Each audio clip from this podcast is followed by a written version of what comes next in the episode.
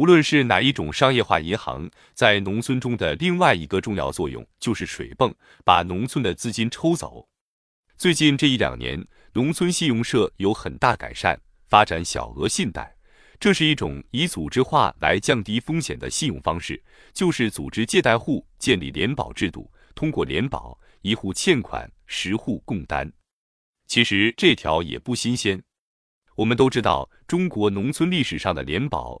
保甲制度早就有，近年来收屠宰税时，也有把猪头税变成人头税的。就是因为政府的收税办法必须简单，所以给某乡下达了一千头猪的屠宰税任务，政府也没法算老张养了一头，老李养了两头，王二麻子养了三头，就干脆按人头来平摊屠宰税，猪头税就变成人头税了。所以，其实小额信贷的作用。在于通过把贷款户组织起来，以联保的方式来降低信用风险。这个方式已经相对缓解了一些农村资金短缺的问题。信用社这方面做的改革还是不错的。有人问，应该构建怎样的农村金融体系？纯粹的生产合作金融，由于内在弱势，在农村很难生存。到现在为止，有谁见过真正的合作金融？只有二十世纪五十年代初有过。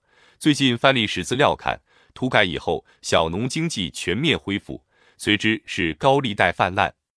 因此，政府动员农民，要么入十万元的股，再交五千元入社费；要么交一百斤小米入股，加五斤小麦入社费。那个时候通货膨胀严重，L 万元顶后来的 L 元。一九四九年新中国成立前后到二十世纪五十年代初。中国按月通货膨胀率是百分之三十以上，这主要是因为我们当年没有建立货币发行基础。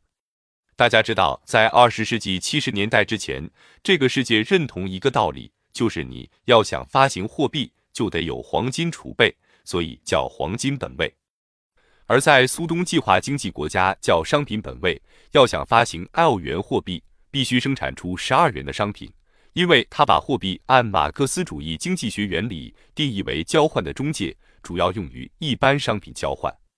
但是在新中国成立之初，国库那点黄金被蒋介石带到台湾，没有黄金储备，所发行的货币就是百分之一百的毛票。那么我们有商品吗？对不起，那时候基本上没有什么工业生产。你们说北京有什么工业啊？化学工业就是王致和臭豆腐。冶金业就是王麻子剪刀，食品加工业就是大串糖葫芦。没有工业就没有商品储备，拿什么作为发行货币的基础？由于这两条都不存在，所以才按月通货膨胀率百分之三十以上。那时候连国家的银行都要存白面、存白布，那就是两白。不是说真的把白面白布放在银行柜台上，你给我存上，而是银行向储户承诺。如果你今天存的钱顶一袋白面，存上一年，一年之后，无论一袋白面值多少钱，肯定给你的钱还够买一袋白面。银行都不得不以白面、白布作为一般等价物。当然，那个时候农村金融体系确实没建立起来，那怎么能发展生产呢？大家都知道，资金是三要素：土地、资金、劳动力之中的龙头要素。没有资金，无法组织其他两种要素，除非你是自然经济。所以政府当时就动员老乡入小米或入票子，建立信用合作社。不过维持了短短两年时间，最初让老百姓拿票子或拿小米组建的合作金融就归政府了。所以至少在这五十年当中，真正的合作金融恐怕在中国就没有。再进一步说。我们几乎无法在农业领域中组织单纯生产方面的合作社。二十世纪八十年代中期，当世界银行派合作专家到中国帮我们搞合作社试验的时候，就曾经很清楚地告诉我，纯生产领域的合作几乎百分之九十五都是不可能成功的。那么，什么合作能够成功呢？综合性的合作才有可能成功，因为世界范围内，从长期二十年的价格看。农产品价格基本上是向下的曲线，因此单纯在生产领域中合作，其收益必然是低的。只有把流通、加工、金融、保险、这四大类合作与生产合作相结合，才有可能成功。不过，单纯搞金融合作，我认为倒真的有可能成功，但我不太愿意强调这样的政策。我还是希望把金融领域的合作与生产、加工、购销、保险等领域合作结合在一起，组成综合性的农业合作组织，它才能用盈利的部分去补不盈利的部分。才能保证农业和农村经济的稳定。